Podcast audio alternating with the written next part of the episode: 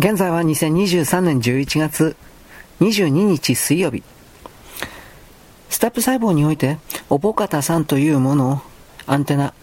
表彰アイコンとして前に出しまして、利権というものは大きく利益を取ろうとした。したんだけれどもうまくいかなかった。スタップ細胞においては、おぼかたさんがもっと上手に立ち回ればよかったんだけれども、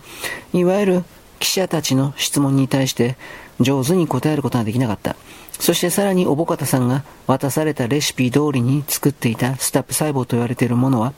酸性の液体というものが必要だったけれど、その酸性の液体の成分組成そのものが他の民間企業の特許であるということが分かったため、利権と言われているものはこのスタップ細胞に一連に関して、これを全て抑えることができなかった。そうしたことで現時点闇から闇に封じられているということのようです。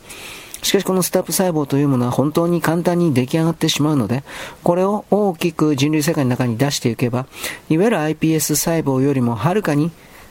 便利なものとして、移植に対しての様々な細胞、そこから作る臓器、そうしたものの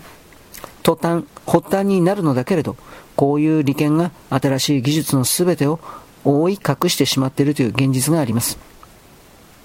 新しい世界においては、これらの旧来の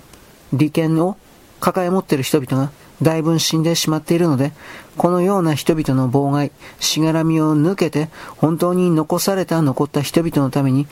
何もかもの技術が解放されていくことになるということを我々は知らなくてはいけません。知ることによって認識が変わることによってさらに世界全体の振動という言い方をしますが、それが変わり、これらの新しい世界を呼び寄せる速度を、加速度を上げていくからです。我々個人個人が気づくということがどれだけ大事かということを、私、あなたは、それこそ本当の意味で気づいていかなくてはならないのです。